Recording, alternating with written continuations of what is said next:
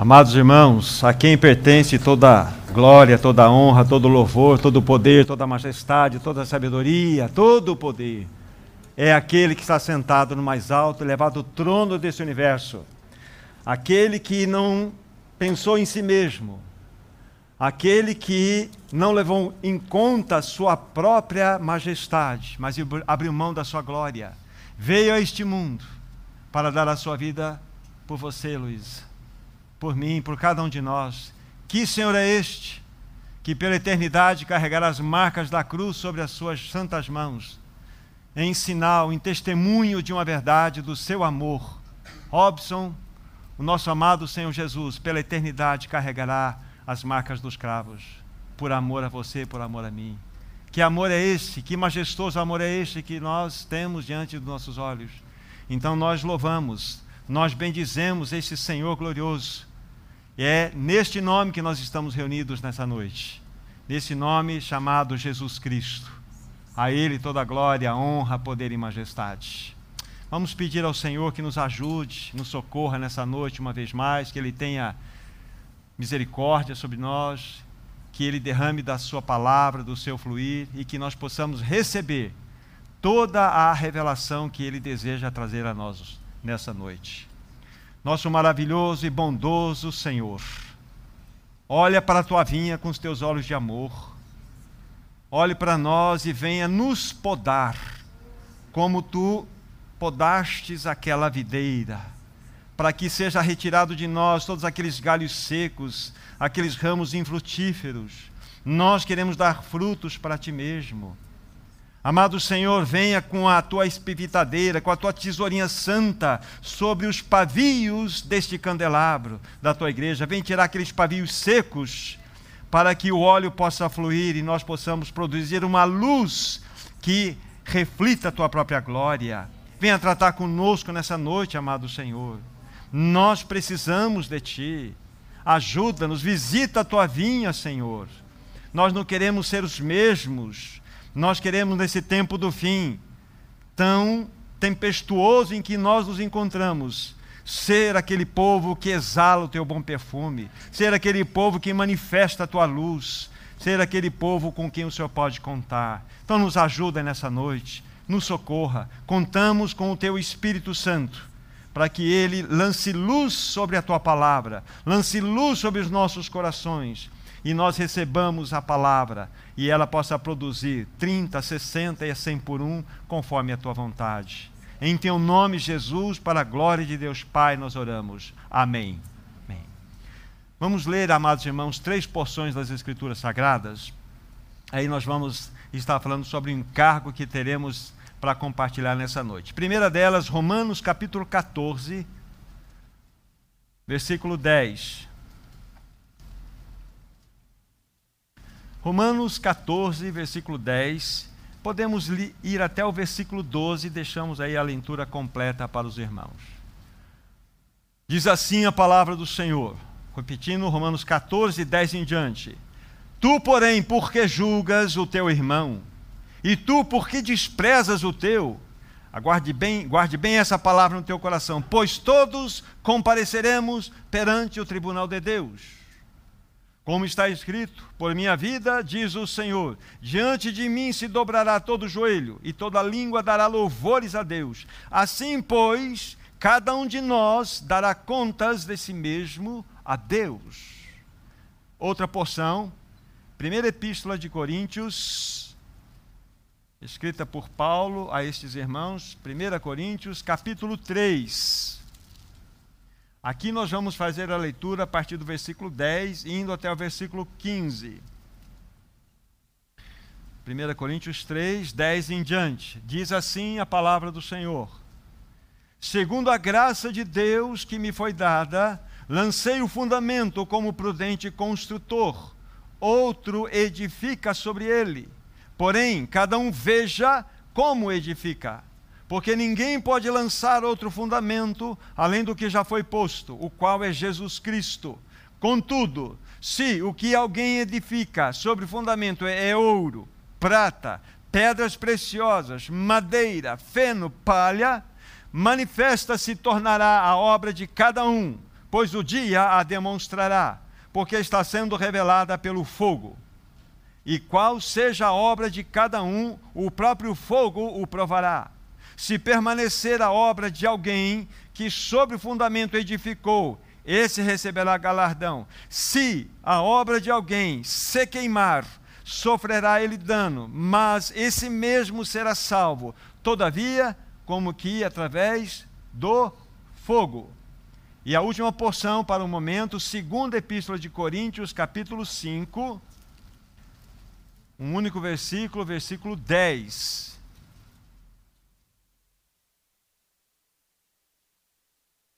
Diz assim a palavra de Deus: Porque importa que todos nós compareçamos perante o tribunal de Cristo, para que cada um receba segundo o bem ou o mal que tiver feito por meio do corpo.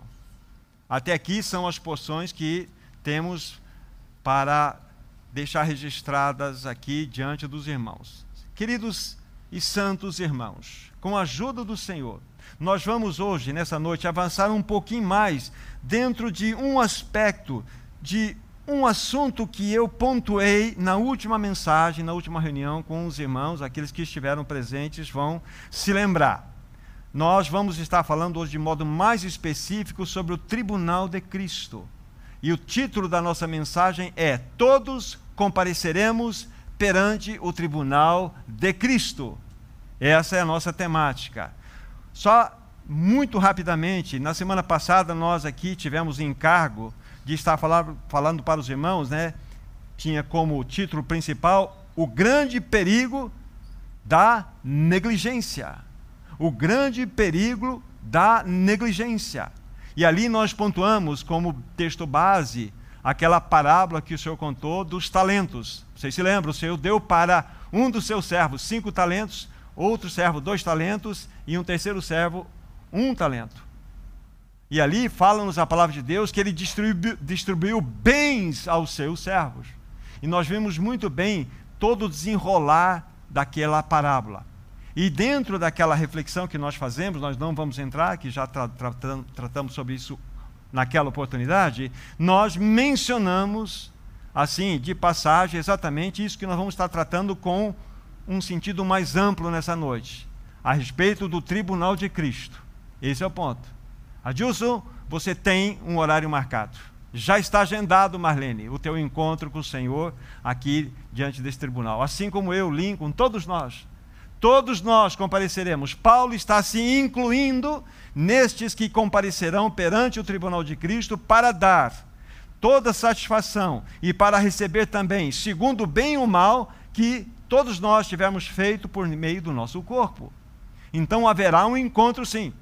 Não quero aqui também estender mais uma situação que eu fiz uma colocação e fiz uma comparação entre o tribunal de Cristo e o trono branco, que são dois tipos de juízos completamente diferentes um do outro. Há uma distância, pelo menos aqui, de mil anos entre um julgamento e outro. O tribunal de Cristo é o tribunal familiar onde toda a família de Deus há de comparecer.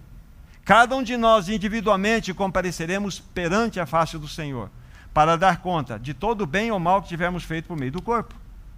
Daqui a pouco nós vamos detalhar mais isto. Lá no trono branco, nós vimos que ali, na realidade, é um trono onde haver, haverá apenas a, a manifestação da homologação de um juízo já estabelecido para todos os ímpios. Então, trono branco, ainda que alguns irmãos juntam essas duas realidades e tentam torná-la uma só. Mas é impossível nós conseguirmos fazer isso, porque, se vocês quiserem ouvir mais, nós falamos da mensagem anterior, sobre a grande diferença entre estas duas realidades de juízo. A que nós vamos tomar hoje é exatamente o juízo, o trono do tribunal de Cristo, onde todos nós iremos comparecer, inclusive o Wagner. Está lá o teu nome também, Wagner. Da Silvani, todos nós não escaparemos iremos dar conta do bem e o mal que tivermos feito por meio do nosso corpo. E nós precisamos, sim, um pouco mais de luz sobre este assunto tão importante, tão, tão relevante para o nosso tempo. Agora é importante, amados irmãos, que os nossos corações se abram, porque o tempo urge. Nós estamos, de fato, segundo eu entendo, na última volta do ponteiro que marca a história dessa humanidade. Não tenho a menor dúvida disso. E o Senhor está com o, teu, o seu trombone gritando em direção ao seu povo. Por dois anos e meio que nós sofremos todo esse tempo de pandemia, nada mais podemos discernir do que um trombone divino sendo tocado em direção à igreja. Acorda, meu povo! Acorda, meu povo, que ele está voltando. Eu lembro que uma das primeiras mensagens que eu partilhei logo no início da pandemia teve como nome Quem está no comando desse universo? E a questão que eu quero colocar aqui rapidamente, eu falei naquela oportunidade, foi o seguinte: a questão não é como nós vamos entrar nessa pandemia, a questão é como nós vamos sair dela. Nós devemos sair muito melhores, mais cheios de Cristo, mais com o perfume celestial mais comprometidos com a palavra, mais amando o Senhor, mais amando os irmãos, mais amando as almas perdidas. Senão, nós não aprendemos a grande lição de uma pandemia de dois anos e meio. Nós ficamos envoltos às, às notícias que chegavam até nós. Então, amados irmãos, nós precisamos olhar com atenção todo esse tempo em que nós estamos inseridos. E essa mensagem na realidade, ela tem um cunho exortativo, os irmãos estão percebendo, mas ela também tem um cunho de consolo. Para que nós possamos, de fato, ajustar a nossa vida segundo o coração do nosso Senhor. Para que nós possamos alinhar a nossa vida com a vida do Senhor. Para que estejamos andando segundo os caminhos dele. Então, que o Senhor nos ajude, realmente nos socorra nesta noite, nesse, nesse meditar. Todos nós, amados irmãos, todos nós compareceremos perante o tribunal de Cristo para darmos conta. Nós vamos dar conta. Conforme foi dito, a cada um de vocês aqui presentes, e também a mim, foi dado um talento. No mínimo um talento. Talvez para outros dois, para outros até cinco. Mas eu tenho certeza que cada um de nós recebeu um talento. O que estou fazendo com esse talento? Como aquele servo que foi tão imprudente que abriu uma cova e sepultou, colocou o seu talento, lá escondeu e viveu a sua vida. Deus nos livre disto. Nós precisamos então estar atentos para esta realidade. O destaque inicial que eu quero fazer, voltem para 1 Coríntios, no capítulo 3. 1 Coríntios 3, né, nós lemos, a última leitura foi 2 Coríntios, voltem para 1 Coríntios, capítulo 3 o versículo 10 eu vou colocar um destaque neles, aqui, nele aqui. 1 Coríntios 3, verso 10. Segundo a graça que me foi dada, lancei o fundamento, como prudente construtor, e outro edifica sobre ele. Porém, cada um veja como edifica. O 11, que eu não li, mas ele revela claramente, eu vou ler para vocês para despertar o coração. Porque ninguém pode lançar outro fundamento além do que já foi posto, qual é? Jesus Cristo. Bruno, qual é o fundamento? Jesus Cristo. Então, agora jogue luz no versículo 10. O fundamento é Cristo, não podemos lançar nenhum outro fundamento a não ser Cristo Jesus. Mas agora diz assim: e outro edifica, porém, cada um veja como edifica. O que eu estou edificando sobre esse fundamento glorioso chamado Jesus Cristo? O que, que tipo de edificação e construção eu estou levantando nesse ou sobre esse fundamento? Agora guarde isso que eu vou dizer para vocês. Diariamente, diariamente, nós estamos edificando algo sobre esse glorioso, majestoso fundamento chamado Jesus Cristo nós estamos, mesmo que você não tenha consciência e nem queira isto, seja através de nossas vidas, seja através do nosso estilo de viver, das nossas escolhas, dos nossos valores, do nosso trabalho, através das nossas palavras, ou seja, de qualquer outro tipo de caminhos, nós estamos edificando. Deixe-me dizer algo para vocês ainda. A coisa mais certa é que eu, hoje, eu, hoje, assim como cada um de vocês, nós edificamos algo sobre esse precioso e valioso, glorioso fundamento Cristo Jesus. Não tenha a menor dúvida. Lembra-se do destaque no versículo 10? Porém, cada um veja como edifica. O fato é que a Vanderlei edificou hoje.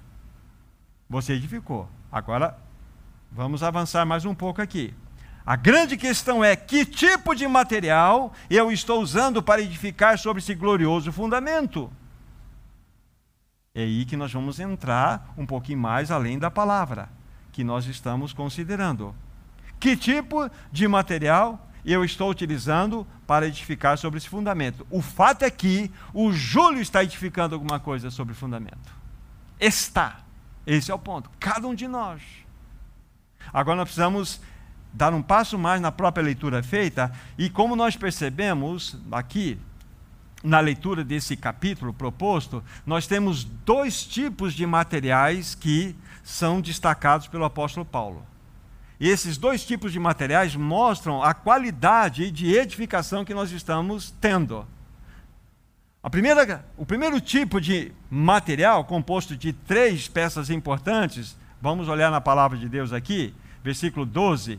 Contudo, se o que alguém edifica sobre fundamento, olha aqui, ouro, é, é ouro, prata, pedras preciosas, e o segundo tipo de material, madeira, feno e palha. Então nós temos claramente dois tipos de materiais que nós podemos usar para edificar sobre o fundamento, que é Jesus Cristo. Por isso que eu disse, hoje eu edifiquei. Agora a pergunta é: foi ouro, prata, pedras preciosas ou madeira, feno e palha? Essa é a grande questão. O fato é que nós estamos edificando algo. Então, isso leva-nos a uma reflexão de responsabilidade sobre a nossa jornada cristã. Paulo está colocando isso para nós aqui. É um peso de responsabilidade sobre cada um de nós. E o que nós vamos fazer então? Nós vamos considerar esses dois tipos de materiais, verificar né, o que eles representam na sua essência e vamos aqui perceber qual tipo de edificação nós estamos tendo sobre este fundamento. Vamos considerar o primeiro tipo de material: ouro, prata e pedras preciosas. Sempre na palavra de Deus, ouro vai representar a divindade, vai representar o caráter de Deus. Vocês se lembram que quando Moisés estava dando ordens para preparar todo aquele mobiliário que comporia aquele tabernáculo. Então, quando foi instrução, foi dada a instrução para fazer a arca, a arca deveria ser de acácia, aquela madeira retorcida, e de ouro. Era uma madeira que teria que ser revestida de ouro por dentro e por fora. Então, a arca da aliança fala-nos de Jesus Cristo, 100% Deus, ouro, e 100% homem, madeira. Esse é o ponto. Então, mostra-nos de modo muito claro que o ouro fala-nos da divindade, fala-nos do caráter santo, precioso de Deus. E o que a prata fala para nós? A prata sempre será e é um símbolo da redenção da obra perfeita de Cristo. Olhando ainda para a simbologia da construção do tabernáculo de Moisés, havia 48 tábuas para compor todo aquele tabernáculo. Vocês sabem muito bem que a base daquelas tábuas eram bases de prata, de aproximadamente 40 quilos. Ou seja, a base, a solidez que sustenta todo um povo no deserto, não pode ser outro do que a não ser a redenção de Cristo Jesus. Fala-nos da redenção de Cristo Jesus. Então a prata fala-nos da redenção. E depois tem um outro tipo de material dentro desse primeiro, dessa primeira análise, que são as pedras preciosas. Do que falam as pedras preciosas? Falam-nos da obra do Espírito Santo em nós, tudo aquilo que ele produz em nós. Então nós só podemos edificar, construir sobre o próprio fundamento de Cristo aquilo que for da mesma essência, da mesma natureza, da mesma qualidade de Cristo. Essa é a realidade. É esse tipo de material que nós precisamos edificar sobre o fundamento, que tenha estas características. Mas agora eu quero abrir um pouquinho aqui e expandir um pensamento a respeito dessas ou obra maravilhosa do Espírito Santo, que é produzir pedras preciosas em nós. Vocês sabiam como as pedras preciosas são formadas? Como que o diamante é formado? É algo interessante nós pensarmos sobre isso. Isso vai nos ajudar a pensar como que o caráter de Cristo é formado em nós. Para formar o diamante, que é simplesmente um carbono, um carbono que você tem na ponta do seu lápis, para se formar de um carbono uma peça maravilhosa chamada diamante, nós precisamos de quatro elementos. Nós precisamos de profundidade, nós precisamos de profundidade, nós precisamos de pressão, precisamos de temperatura e precisamos de tempo. Então pensa a profundidade no seio da terra. Pensa na pressão, pense no tempo e pense na temperatura. Daí você vai, depois de muitos anos, quando ali há pesquisa naquele chão, naquele solo, você vai tirar aquelas pedras brutas, são verdadeiros diamantes. Então, como são produzidos também as pedras preciosas? Dessa mesma forma. São quatro elementos. E a Bíblia está nos mostrando que as, essa, essa, essa preciosidade que nós temos aqui, feita na leitura, que uma das realidades que devemos edificar sobre o fundamento está relacionada aqui com as pedras preciosas, fala-nos da obra do Espírito Santo em nós, produzindo essas pedras preciosas. Silvani, ele quer fazer de você uma pedra preciosa. De cada um de nós, do Lincoln, do Robson, aqui da Adriana, do Ricardo, ele quer fazer uma pedra preciosa. Mas vocês já perceberam que é necessário que aconteçam aqui a experiência com esses quatro elementos: profundidade, pressão, tempo e temperatura. E isso nos remete para algo extremamente lindo, que é a obra da cruz. É o caminho da cruz. O caminho da cruz, ele nunca será um caminho obrigatório. O caminho da cruz, na realidade, é uma decisão pessoal o caminho da cruz não é algo compulsório. Você, você nasceu de novo, você ganhou a experiência em Cristo. Aí, para todos os que ganharam a experiência em Cristo Jesus, ele fala assim: se você quer ser meu discípulo, a si mesmo se negue, tome a sua cruz e venha após mim. É aqui que é a construção do discípulo. Nós precisamos escolher seguir ao Senhor com essas duas cláusulas: negar a si mesmo e tomar a cruz e ir após ele. E é aqui que está a grande batalha da maioria dos cristãos, da maioria dos irmãos, da maioria de todas as irmãs. Aqui está uma luta, porque o, o Senhor sabe muito bem como tratar conosco. Ele sabe onde ele deve mexer, ele sabe aonde ele deve nos levar para o mais profundo, dar mais pressão, trazer mais temperatura e deixarmos mais tempo para que desta realidade possa ser produzida uma pedra preciosa. Isabel, para você ser feita uma pedra preciosa, precisa de todos esses quatro elementos aqui. Se você fugir deles, você não será uma pedra preciosa. E nós precisamos de todos esses elementos aqui. Só poderemos edificar sobre o fundamento que é Cristo, aquilo que for, como há pouco falei, do mesmo caráter, qualidade e natureza do próprio fundamento que é Cristo Jesus. Estamos aqui destacando um pouquinho a respeito desse, desse primeiro quadro, né, desse primeiro grupo de materiais que envolvem a edificação sobre o fundamento. E é exatamente é esse tipo de edificação que vai trazer um agrado ao coração do Senhor, vai trazer alegria no coração dele. E o que eu quero fazer ainda é destacar um pouco mais a preciosa obra do Espírito Santo, de fazer de cada um de nós pedras preciosas ou uma pedra preciosa diante do Senhor. O Senhor deseja que cada um de nós se torne um diamante, se torne um, um jaspe, se torne um rubi, se torne uma pedra, dentro da sua diversidade. Ele quer. E ele sabe como fazer isto. Ele sabe como tratar conosco. E o único caminho é que nós passemos e experimentemos aqueles quatro elementos que produzem o diamante: profundidade, pressão, tempo e temperatura. Aqui está.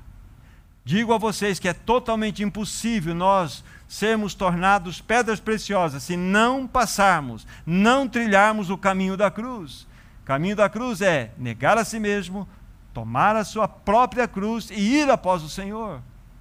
E é aqui que eu estava dizendo, muitos estão tropeçando, muitos estão é, estacionados dentro da sua jornada cristã. Uma, uma palavra de encorajamento para todos nós: o Senhor não irá desistir enquanto não vê o seu a sua face, o seu caráter formado em nós. Ele não desistirá. Ele ama tanto você que ele vai prosseguir enviando todos os tipos de provações.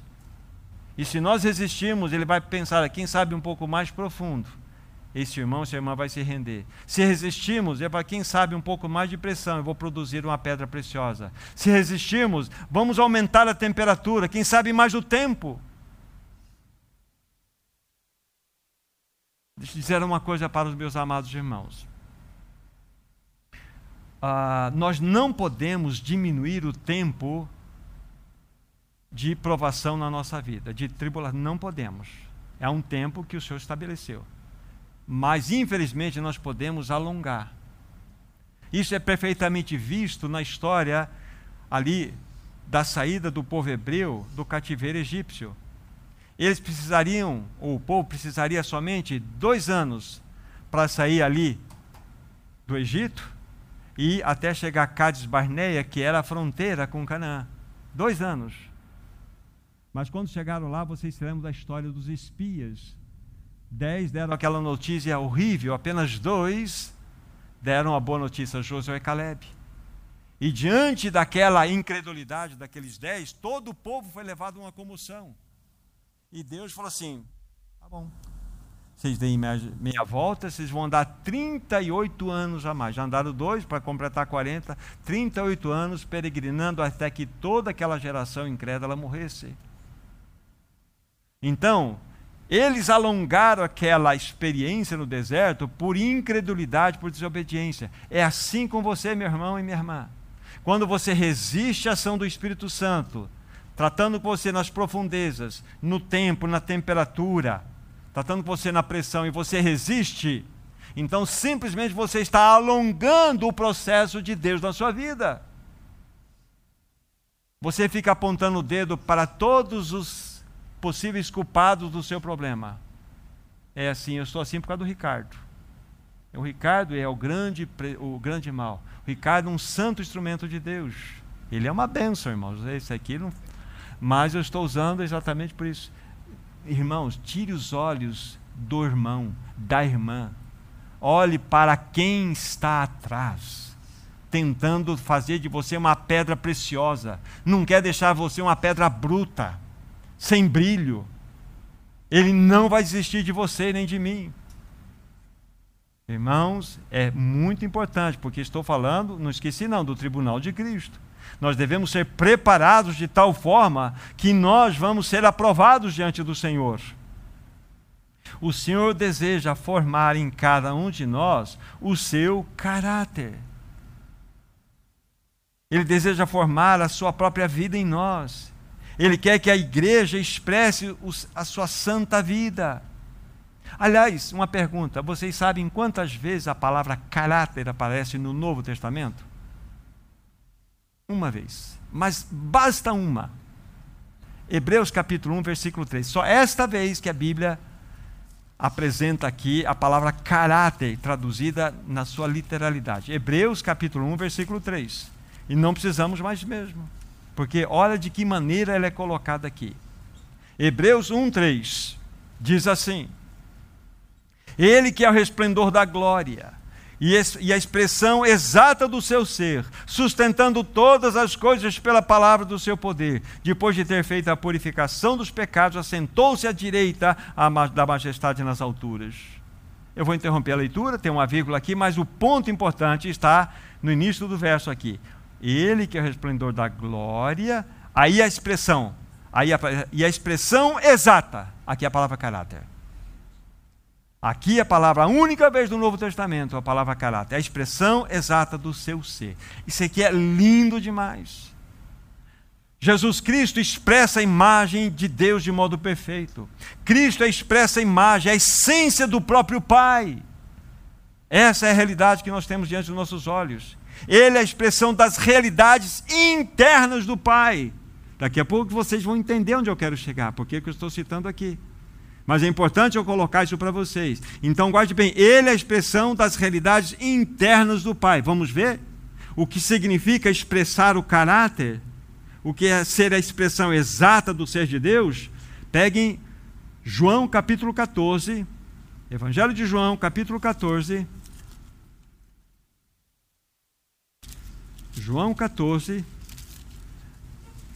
a partir do versículo 6, vocês vão entender o contexto maior aqui. João 14, a partir do versículo 6.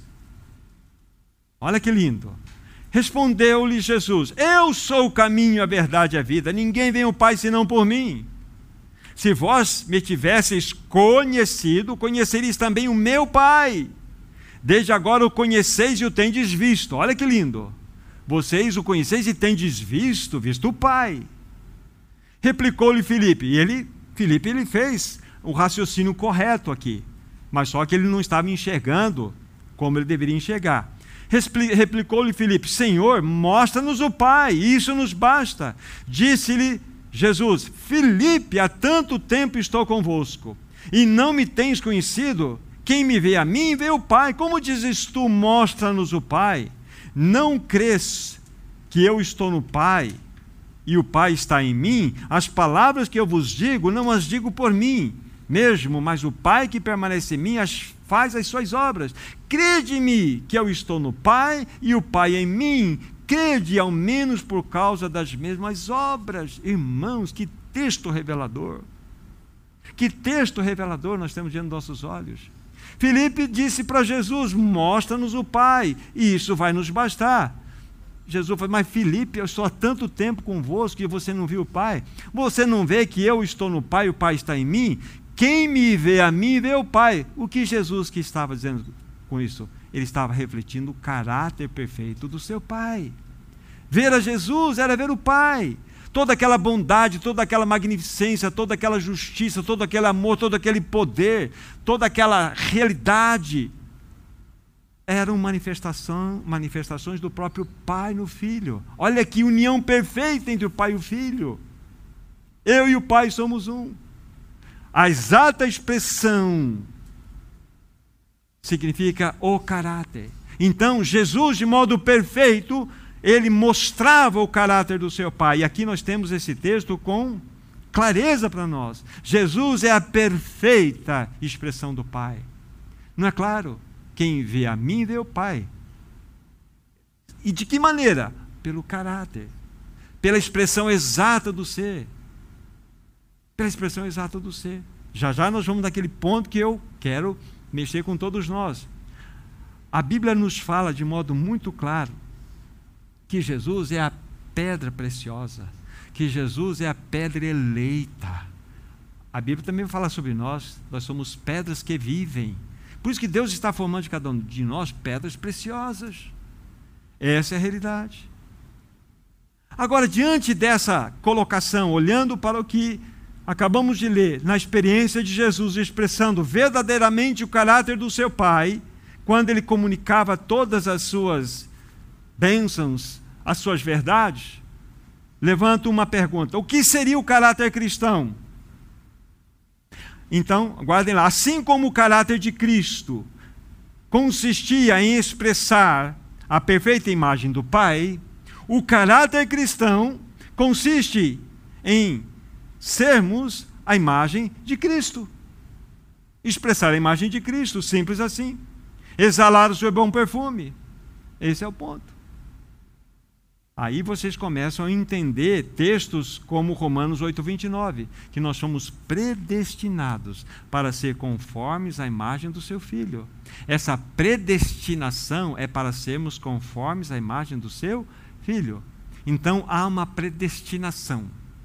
E essa predestinação fala de nós sermos conformados à imagem do filho. Isso para que nós possamos expressar claramente o caráter do filho.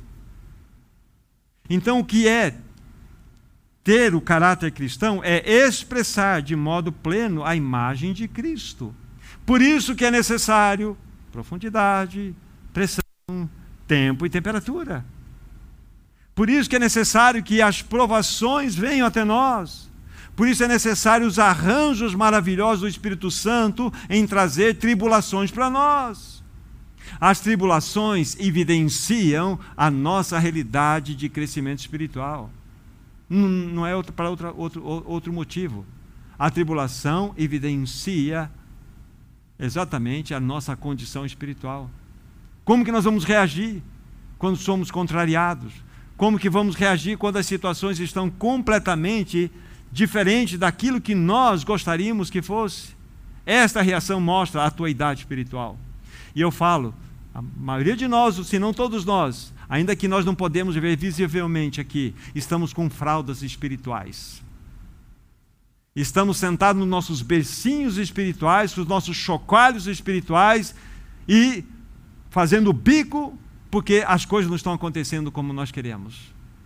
Como que nós vamos crescer, irmãos? Como que vamos manifestar o caráter de Cristo? Se uma coisinha desse tamanho faz com que a gente tire a paz. Então nós precisamos estar atentos sobre esse assunto. Então, expressar o caráter de Cristo é expressar a sua realidade, a sua beleza, o seu bom perfume. A Bíblia fala lá em 2 Coríntios 3,18 que nós somos transformados de glória em glória à sua própria imagem nós somos transformados de glória em glória à sua própria imagem. Um irmão chamado Austin Sparks, trabalhando nesse texto, ele traduz dessa forma: somos transformados de tribulação em tribulação à sua própria glória. Não há como nós sermos conformados à imagem de Cristo sem provação. Se tiver algum irmão, alguma irmã que não tem provação, pode vir aqui dar um testemunho e você não terá coragem. Porque todos nós temos tribulações, provas, lutas, dificuldades. Mas comece a olhar na perspectiva do Senhor. Põe os óculos do Senhor. Senhor, quero ver essa tribulação com os teus óculos. E você vai ter uma outra realidade. E peça para que o Senhor tire a tua atenção daquilo, ou daquele, ou daqueles, ou daquela situação que está como é, é, é, o problema na sua vida. Tire. Senhor, muito obrigado por o Senhor ter colocado essas situações para que na profundidade, na pressão, na temperatura e no tempo, eu seja tornado, tornado uma pedra preciosa. Ele não vai desistir, Francisca, nunca! Porque ele quer formar você uma pedra preciosa. Não vai desistir de ninguém. Mas se for necessário, ele vai cavar mais fundo. Ele vai enterrar você mais. E que Ele faça isso comigo, que faça isso com você. Então, o desejo maior do Senhor é ver, é ver a Ele mesmo em nós. Lembrando sempre que a formação do caráter de Cristo é um processo contínuo em nossas vidas. É um processo. Se você passou numa fase, você não vai cantar vitória aqui de, de que se encerrou todo o tratamento do Senhor. Não você vai entrar num outro período. O Senhor quer fazer com que você cada vez mais cresça e manifeste essa, esse brilho dessa pedra. Depois que o diamante é tirado daquela jazida, seja ele grande ou pequeno, ele tem que passar por outro processo. Ele vai para a mão daquele que é ourives, vai tirar todas aquelas impurezas, vai passar pelo polimento até que ela possa ser de fato colocada num, num, num veludo preto para mostrar toda a sua beleza. E é assim que é. Deus, Juarez, você está, está preparado, tá, o Senhor está trabalhando com você também, irmão. Com certeza, com todos vocês, com todos nós. Porque Ele quer fazer do Juarez uma pedra preciosa. Uma pedra que realmente vai manifestar, não a beleza do Juarez, mas a glória de Cristo. A glória de Cristo. Então, Juarez, você precisa de profundidade, pressão, tempo e temperatura são as provas, as benditas provas que o Senhor tem trazido para todos nós. Estamos sendo transformados em pedras preciosas, irmãos. Pedras preciosas. O Senhor tem um projeto lindo na nossa vida. E o Senhor o Senhor, Ele busca em nós, Ele busca em nós, não conhecimento. Ele não quer que a nossa cabeça se incha de conhecimento bíblico. Por favor, não estou fazendo apologia a qualquer tipo de coisa de pensamento contrário. Mas o conhecimento em si não é isso que Deus busca. Deus busca o seu caráter em nós. Ele busca a Ele mesmo em nós. Infelizmente, muitos têm sido reprovados diante dessa, dessa jornada, dessa escola, porque rejeitam o tratamento de Deus. E normalmente, quando a gente rejeita o tratamento de Deus, sempre teremos um culpado. A minha tribulação tem um nome, tem uma causa, tem um porquê desde partido político, desde a guerra da Ucrânia, desde a variação da bolsa, desde o meu, da minha esposa, do meu esposo, desde a minha irmã, do meu irmão, tem um porquê. Quando nós, de fato, repudiamos a ação de Deus, nós temos a quem acusar. Ao invés de nós olharmos para o espelho e falar assim: você é o grande problema. Você que não quer levar a sua morte, você que não quer negar a si mesmo, você que não quer tomar a sua cruz e é após mim devemos ser corajosos. Eu sou o problema. E fala, Senhor, por misericórdia, ajuda-me, vença-me. Gente, se tem uma guerra terrível contra o ego, essa guerra ela é, vai até o fim. Nossa vida velha foi crucificada com Cristo, nosso velho homem foi crucificado com Cristo, nosso ego foi crucificado com Cristo, mas a mesma palavra que diz tudo isso objetivamente realizado por Cristo, objetivamente é aquela obra concreta, consumada, que não se mexe, mas subjetivamente no meu dia a dia, essa obra precisa se repetir. Se repetir. A cada dia eu preciso experimentar o poder da morte de Cristo sobre mim mesmo, sobre meu ego, sobre minha natureza tão dura, tão mesquinha, tão reativa. É o ponto. Nós estamos falando de tribunal de Cristo. Porém, eu estou mostrando para você que quando nós edificamos sobre aquele primeiro conjunto de materiais, ouro, prata e pedras preciosas, e destacamos aqui pedras preciosas, então a ação do Espírito Santo em nós para produzir essa pedra em cada um de nós. Vimos que, vocês vão guardar, né? Profundidade, pressão, temperatura e tempo. Precisamos dos arranjos de Deus para que nós possamos experimentar isto os caminhos celestiais para que sejamos transformados em pedras preciosas. Eu vou citar dois para vocês. Caminhos celestiais para que nós sejamos transformados em pedras preciosas. Primeiro, Salmo 66. Salmo de número 66, do versículo 10 ao 12. Vejam, por favor, em destaque quem é o agente produtor de tudo isso que vamos ler aqui. Salmo de número 66, versículo 10 a 12. Observem quem é o agente. Pois tu, ó Deus, nos provaste, acrisolaste-nos como se acrisola a prata. Tu nos deixaste cair na armadilha, oprimiste nossas costas, fizeste com que os homens cavalgassem sobre a nossa cabeça. Passamos pelo fogo e pela água, porém, afinal, nos trouxeste para um lugar espaçoso. Quem é o agente? Deus. Pois tu, ó Heloísa, me provou. Tu, ó Lincoln, acrisolou-me. Não está escrito isso. É Deus. Robson, é Deus. É Deus nos provando. Porque Ele quer produzir do Robson, do Bruno, da Maria Fernanda, uma pedra preciosa nós achamos que somos tão santinhos, né?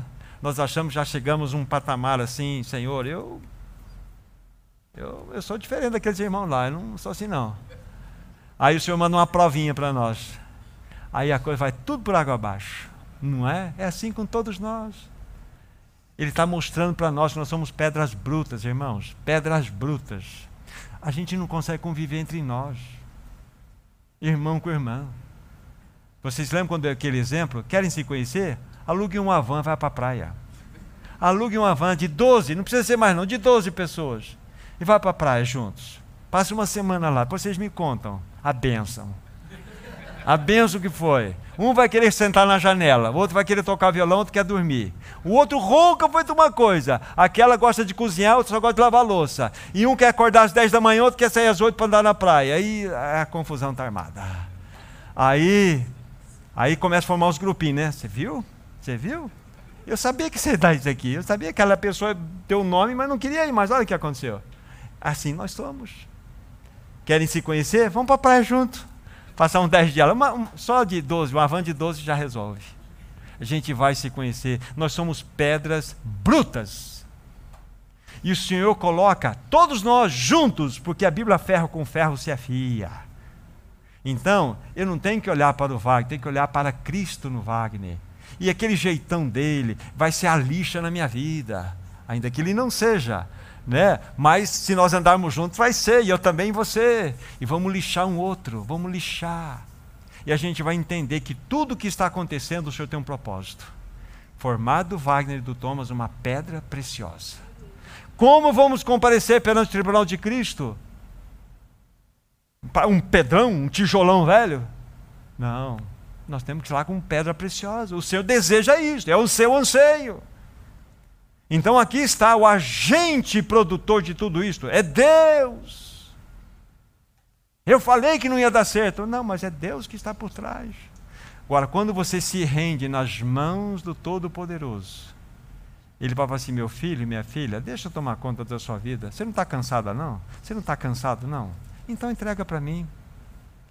Tenta, pare de resolver a sua vida. Deixa eu resolver.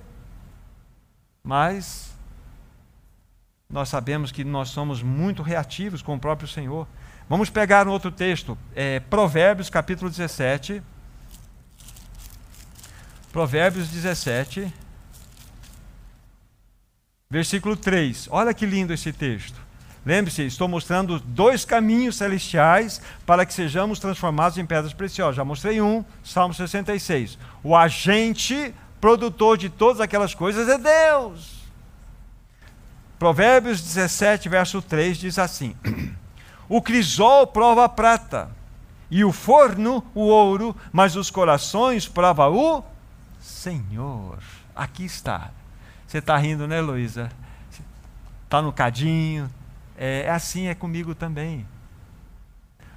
O, a Bíblia fala que o crisol prova a prata, o fogo, o forno, o ouro. Então aqui tem uma lição muito linda, muitos de vocês já a conhecem. Se a temperatura que está sobre aquela, aquele metal que é misturado, é a prata ainda com as partes impuras. Então vem o orives e lança fogo sobre o cadinho, né, aquele, aquela, aquela, aquele recipiente, e o fogo está ali. Ele não pode parar antes do tempo e nem ir além do tempo, porque se ele for além do tempo, ele, ele vai, vai, per vai perder, vai perder toda aquela peça preciosa, vai virar refúgio. Então tem que ter um momento certo. E o momento certo é a hora que ele contemplar a imagem dele sobre aquela parte derretida. Ele para. Pá. É assim que se faz prata. Se prepara a prata. Então o Senhor está com o maçarico ligado em você. Ele não vai nem antes nem depois. Porque depois ele vai acabar com você. Mas quando ele ver a face dele naquele brilho daquela parte derretida, ele fala assim: vi minha imagem, está pronto. Então ele vai, não vai parar de fazer lançar fogo em você até que ele veja a imagem dele. Esse é o ponto. Agora, isso pode acontecer em dois anos ou mais 38, completando 40 anos. Nós somos do grupo do 40, né? Com certeza, somos do grupo do 40. Porque nós nos lamentamos, nós reclamamos, nós murmuramos, nós temos desculpa para tudo. Nós temos solução para o Brasil, nós temos solução para a guerra da Ucrânia, nós temos solução para o nosso casamento, nós temos solução para os nossos filhos, nós temos solução para tudo. Nós somos professores de vida. Só que a nossa vida não é encrenca. Mas eu sei dos outros, eu sei. Mas a minha, eu não consigo nem negar a mim mesmo, tomar a minha cruz, que é básico. Então aqui está, então esses dois elementos celestiais que são utilizados para a formação de pedras preciosas em nós. Então, para que nós sejamos tornados em pedras preciosas, o fogo da aprovação é necessária. Não há como. vocês guardem isso também. A sala de aula, a sala de aula de instrução de Deus, sempre será uma bigorna, sempre será o deserto, ou sempre será o fogo, ou uma lixa. Essa é a sala de aula de instrução de Deus. A gente pensa que ele vai pegar um caderno, vá anotando aí, olha, seja paciente, olha, você paciente. Hum, Deus não trabalha assim. A Bíblia diz lá na tua Bíblia, em Romanos capítulo 5, que a tribulação produz paciência. Senhor, estou tão irritada esse tempo. Eu estou tô, tô me levantando contra os irmãos, contra as irmãs. Senhor, me dê paciência. Sabe o que ele vai fazer? É, ele vai mandar estacionar na frente da sua casa um caminhão cheio de pessoa chata. E vai provocar, e vai cutucar você. Senhor, eu pedi paciência, o Senhor me mandou mais um caminhão cheio de pessoas tristes, chatas. Não, não, eu estou te produzindo paciência. É assim que eu produzo, é na prática. É na prática. Deus é prático. É prático. Então não reclame do seu vizinho, não reclame daqueles que estão à sua volta. Renda-se, joga a toalha, meu irmão, minha irmã. Jogue a toalha, deixa o Senhor fazer. Porque em toda essa circunstância, Cristo está sendo mais e mais formado em você. O caráter dele está sendo expresso.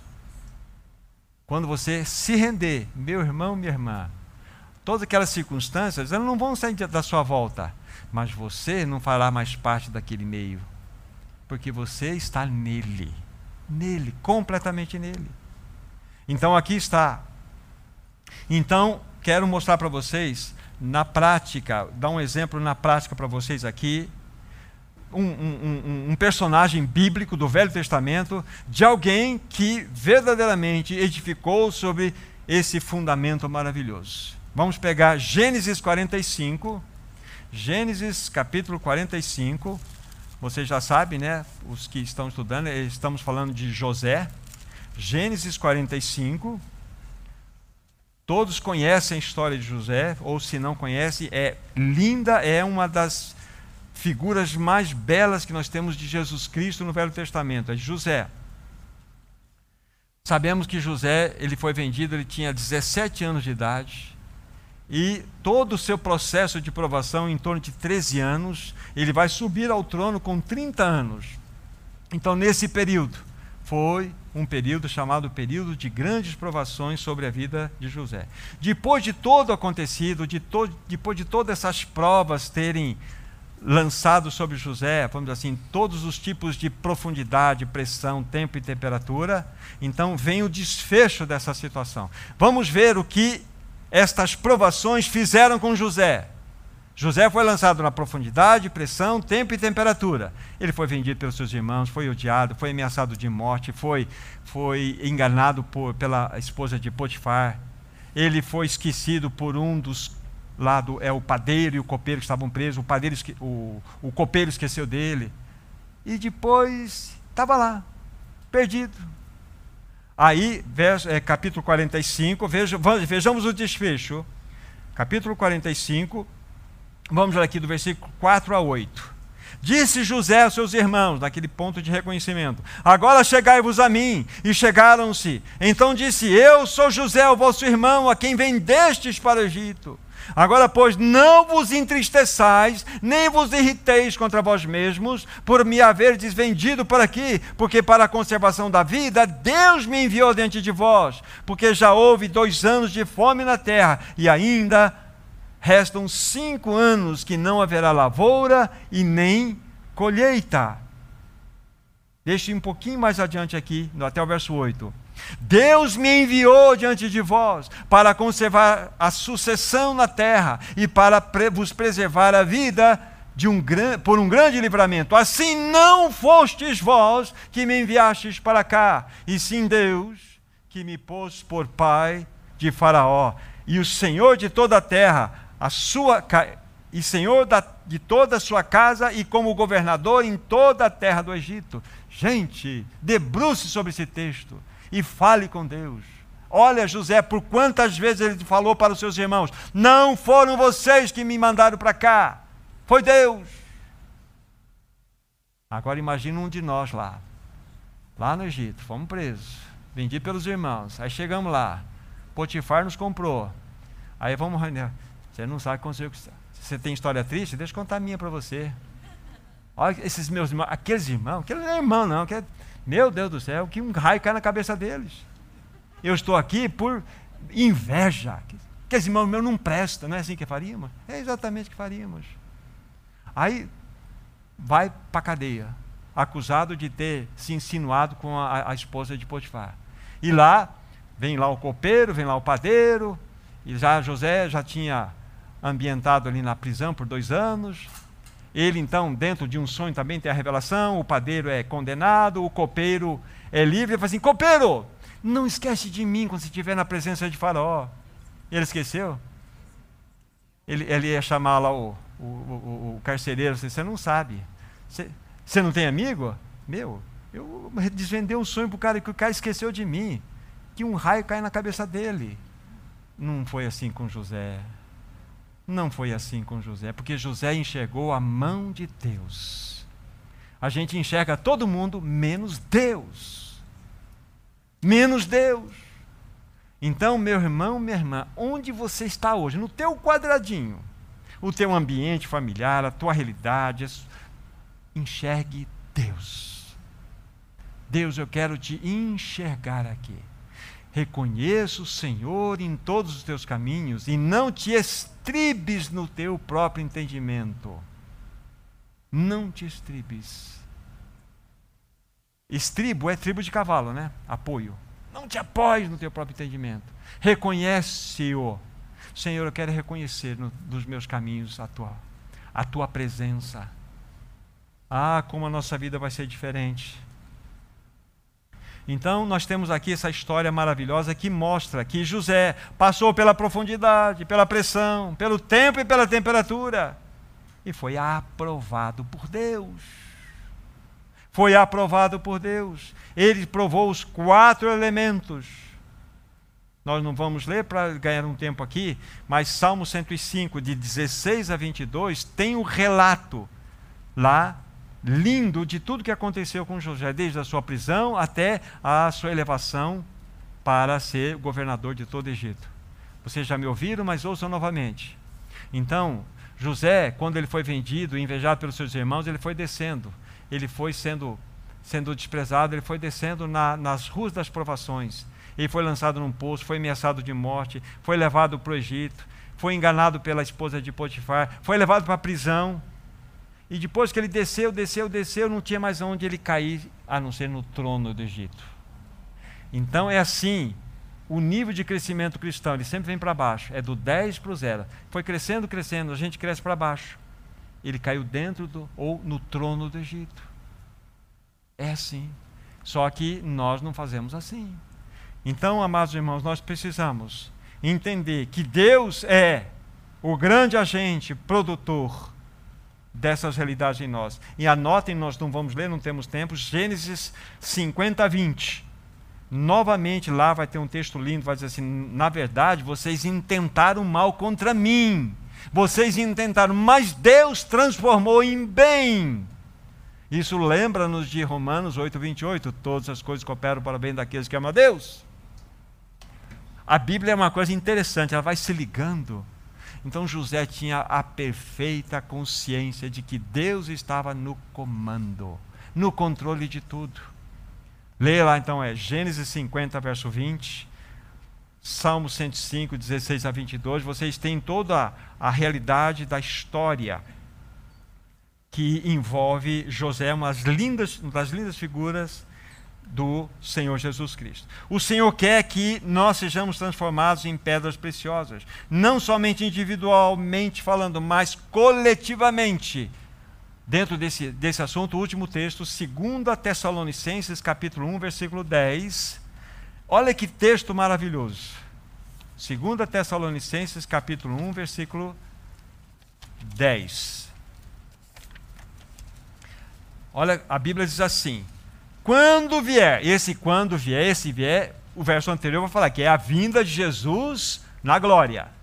Quando vier, para ser glorificado nos seus santos e ser admirado em todos os que creram naquele dia, porquanto foi crido entre vós o nosso testemunho. Preste bem atenção nesse texto, Bruno. A Bíblia está dizendo: quando vier para ser glorificado, está escrito aí pelos seus santos? Não, né? Não é pelos seus santos, é nos seus santos. E ser admirado por todos os que creram? Não, não é por todos os que creram. Para ser admirado em todos os que creram. Olha as pedras preciosas. A igreja refletindo essa, essa maravilhosa mensagem das pedras preciosas. O mundo vendo Cristo na igreja. Essa é a realidade do texto. O mundo vendo Cristo na igreja. Cristo sendo admirado na igreja ser admirado em nós. Não é por nós. Tem textos que falam que nós devemos adorar, louvar, sim, mas aqui é diferente. Então, devemos ser transformados em pedras preciosas. Agora, resta-nos aí, eu vou de maneira mais breve, falar do segundo tipo de material, né, que envolve lá. Voltem para 1 Coríntios capítulo 3. Nós vamos ser bem mais breves agora capítulo 3, onde é nosso texto base. E o segundo grupo de material, né, estamos no versículo 12. Né, se alguém edifica sobre fundamento é ouro, prata, pedras preciosas, já vimos isto. Vírgula, outro conjunto de material, madeira, feno e palha. Aqui, madeira sempre vai falar da natureza humana, sempre vai falar do homem. O homem, a madeira. Nós não temos tempo para discorrer nos textos aquele texto que nós lemos de Êxodo, Juízes, capítulo 9, você pode ter alguma, alguma uma direção para entender a, a, a humanidade sendo comparada à madeira. Feno fala sempre da glória do homem. A glória, vocês se lembram do texto de 1 Pedro 2,24? Só me ouçam, anotem e me ouçam, por favor, ouçam. 1 Pedro 2,24. Olha só que texto precioso. 1 Pedro Eita! Às vezes eu pego aqui também. Ah, estava em. Ah, é 1 Pedro 1. 1 Pedro 1, 24, perdão. 1, 24. Pois, preste bem atenção, toda carne é como erva, e toda a sua glória é como a flor da erva. Seca-se a erva, cai a sua flor. Olha que texto claríssimo para nós. Toda a carne é como erva, está falando de nós. E toda a sua glória é como a flor da erva, seca-se a erva, cai a sua flor. Isso aqui é uma clara menção de que a glória do homem é comparada como feno, como essa erva que vira esta realidade que vai ser queimada. Seca-se a erva, cai a sua flor. A flor fala da glória da erva. E a glória do homem é comparada como feno. E palha fala-nos da obra do homem. Lembra-se de Êxodo capítulo 5, quando o faraó pediu que todos aqueles hebreus pegassem as palhas para construir as edificações do Egito? Palha fala de obras do homem. Então a madeira fala do homem, o feno fala da glória do homem e a palha fala das obras do homem. E aqui nós não encontramos a obra da cruz nesse tipo de edificação. Não há preço, não há profundidade, não há pressão não há tempo e nem temperatura, porque essas coisas nós encontramos. Madeira, fenipar, não encontramos por aí. Não tem preço, não tem negar a si mesmo, não tem tomar a cruz. Não há obra da cruz nesse assunto, desse tipo de segundo material. Nesse tipo de edificação, tudo que se constrói procede do ego caído do homem, da vida natural dele. Por isso que tudo será consumido no fogo. Daqui a pouco vamos ver o texto. Tudo que o homem produz se torna combustível para ser queimado. Tudo que nós vamos fazer pela nossa carne, pelo nosso suor, que tem características de madeira, feno e palha, não serve para edificar sobre o fundamento que é Cristo. Não serve. Capítulo 3, onde nós estamos, para vermos aqui, além do versículo 13 em diante agora. Olha, manifesta se tornará a obra de cada um, pois o dia, esse dia que está em D maiúsculo na sua Bíblia, fala exatamente do tribunal de Cristo, quando estaremos face a face diante dele. Porque está sendo revelada pelo fogo. Não é pelo conhecimento, pela quantidade de vezes que nós lemos a Bíblia, pela quantidade de vezes que estudamos a Bíblia. Não, é pelo fogo.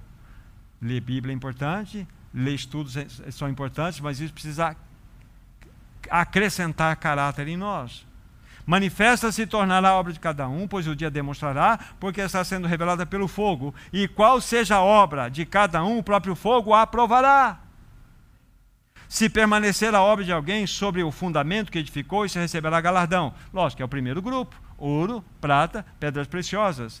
Se a obra de alguém se queimar, já sabemos que vai queimar aqui, sofrerá ele dano, mas esse mesmo será salvo, todavia, como que através do fogo.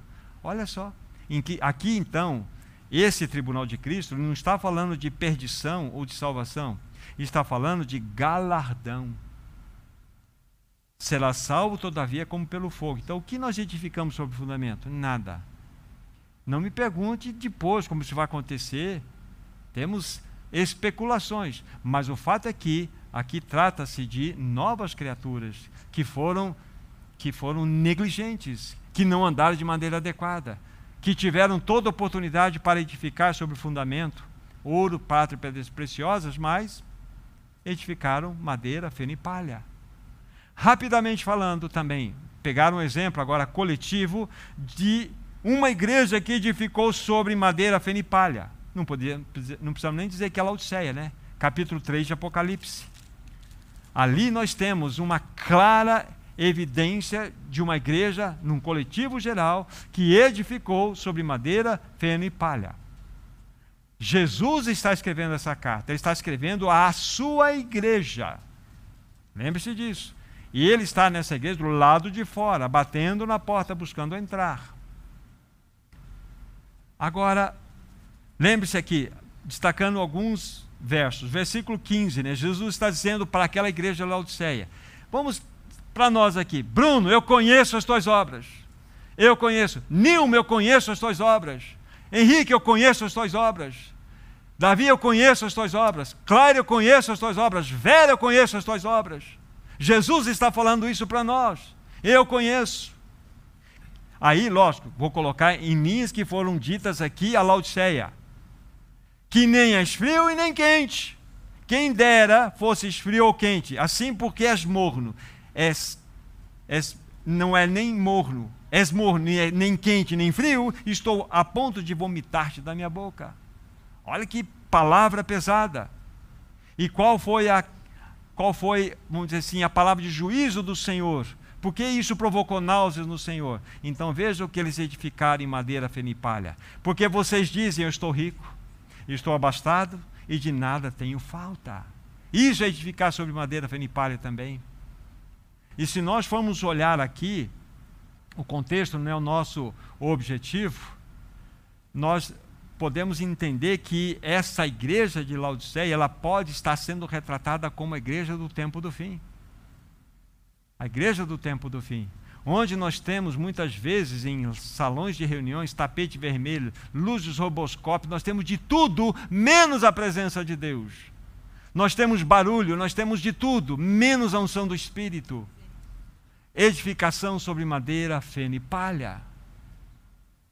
Aí vem essa dura repreensão. Aí ele fala, e tem uma palavra de esperança: Eu aconselho vocês que comprem de mim ouro refinado pelo fogo, para te enriqueceres, vestiduras brancas para te vestires, a fim de que não seja manifesta a vergonha da tua nudez, e colírio para ungires os olhos, a fim de que vejas.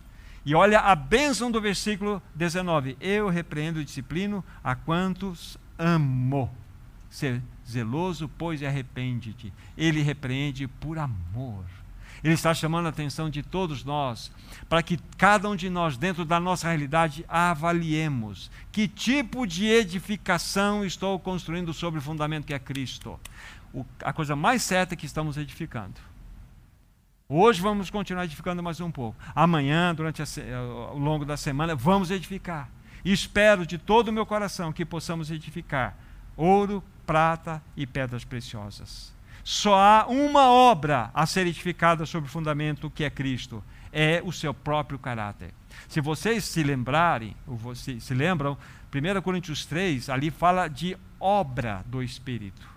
Não fala de obras. E essa obra promovida é o caráter de Cristo Jesus. É no singular, é uma única realidade. Qualquer edificação além do caráter de Cristo será queimada. Agora, eu estou preparado para enfrentar o tribunal de Cristo? A coisa mais certa é que meu nome está lá também. Do João, Gabriel, Valdir, do meu irmão querido, está lá. Da Jéssica.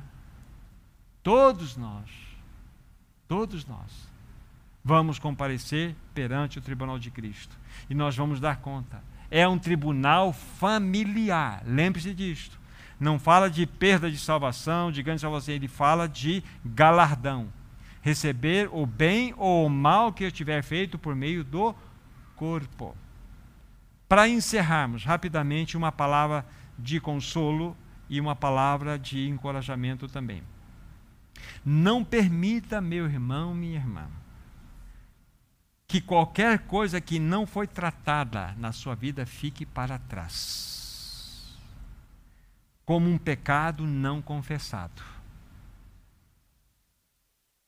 Não permita que você enterre isso sem tratamento. Um texto para você, Colossenses 1, 22. Esse eu quero que você ponha os teus olhos lá, nós já estamos encerrando. Colossenses 1, 22. Olha que texto consolador para nós. Colossenses 1, 22. Agora, porém, vos reconciliou no corpo da sua carne, falando da obra gloriosa de Cristo, mediante a sua morte. Agora, ouça bem o que está escrito aqui para apresentar-vos perante Ele, de que modo? Santos, inculpáveis e irrepreensíveis. Até aqui dá bom. Essa palavra irrepreensíveis é uma palavra importante. É você vai se encontrar de tal maneira que você não terá nenhum tipo de repreensão a ouvir. Aí eu fiquei pensando, como que pode ser um negócio desse? Como que eu posso me tornar uma pessoa irrepreensível? em muitas situações. Eu acabei de falar para vocês: não permita que qualquer coisa não tratada fique para trás, como pecado não confessado. Você tem situação para acertar? Acerte. Porque lá no tribunal de Cristo, isso vai ser colocado em pauta. Porém, se você apoiar-se no sangue de Jesus Cristo, o sangue de Jesus Cristo que nos perdoa de todos os pecados e nos purifica de toda injustiça, naquele pecado confessado, naquela situação pontuada, você se torna irrepreensível. Você não será abordado nesse assunto, porque você já tratou. O tribunal de Cristo é para colocar diante da nossa face o que nós não fala, fizemos. As nossas omissões. Eu podia muito bem ter tratado o meu assunto com Wagner, mas eu fui deixando, fui rolando. Eu fui amargando no meu coração. É assim que acontece. Eu não trato. Vou lá no tribunal de Cristo, o senhor fala assim: Ô Thomas, tem um assunto aqui para nós tratarmos. E eu vou receber o bem e o mal sobre esse assunto. Agora, se eu falar, Senhor, eu quero tratar desse assunto aqui. Eu quero pedir perdão para o meu irmão. Eu quero pedir perdão diante de ti porque eu feri o meu irmão. Ou ele me fez coisas que me gerou um sentimento errado. Mas eu quero pedir perdão, que sentimento é meu, não é dele o pecado é meu, não é dele, ainda que ele que provocou, é meu pecado, eu quero pedir perdão. Tratou, me torno irrepreensível. Esse é um assunto importante. E por fim, apenas lembrar daquilo que foi falado na semana passada das parábolas dos talentos, que nós sejamos fiéis no nosso testemunho e anunciemos a verdade do Senhor. Nós recebemos os bens valiosos. Vocês se lembram que eu enumerei quatro para vocês? Aqueles bens que se tornaram o saco de os cinco sacos de ouro para um, dois sacos de ouro para outro e um saco de ouro para outro. Ali estão inseridos o que? A verdade do Evangelho, a verdade do reino, os assuntos celestiais e as promessas divinas. Isso que nós precisamos colocar em prática. Isso, exatamente isso. Sejamos servos diligentes. Sejamos servos que respondam às demandas do Senhor nesse tempo do fim. Certamente daremos conta diante do Senhor. Irmão, irmã, Todos nós compareceremos perante o tribunal de Cristo. Mas como iremos comparecer? Essa é a grande questão. Então vamos acertar nossos pontos com o Senhor. Vamos acertar nossa vida com o Senhor hoje. Vamos agradecer que Ele está no comando de todas as coisas. Ele não perdeu o controle da sua vida. Não perdeu. Ele está no controle dos detalhes da sua vida. Reconheça-o em todos os teus caminhos e Ele endireitará as tuas veredas. Esse é o teu Senhor. Que o Senhor nos ajude. Que o Senhor verdadeiramente faça com que essa palavra nos incomode, nos leve a refletir. E quero concluir dizendo aquelas quatro, ou mostrar aqueles quatro elementos tão necessários para que nós cresçamos: profundidade, pressão, tempo e temperatura. Que Deus nos ajude. Nosso maravilhoso Senhor, nós queremos entregar nas tuas mãos a tua própria palavra. Que realmente nós sejamos tratados que ao sermos disciplinados pelo Espírito, que ao nos encontrar em tribulações, possamos enxergar que Tu és o agente de todas as coisas. Livra-nos de nós mesmos, livra-nos do nosso ego caído. Livra-nos, Senhor, do nosso vitimismo, livra-nos da autocomiseração, livra-nos do nosso egoísmo, livra-nos, Senhor, da nossa presunção, livra-nos de nós mesmos, Senhor. Nós queremos que somente Cristo Cristo apareça, que verdadeiramente o seu caráter, o caráter santo, possa ser em nós produzido. Nós oramos no precioso nome do Cordeiro que deu a vida por nós na cruz. Amém, Senhor. Amém. Deus abençoe vocês ricamente.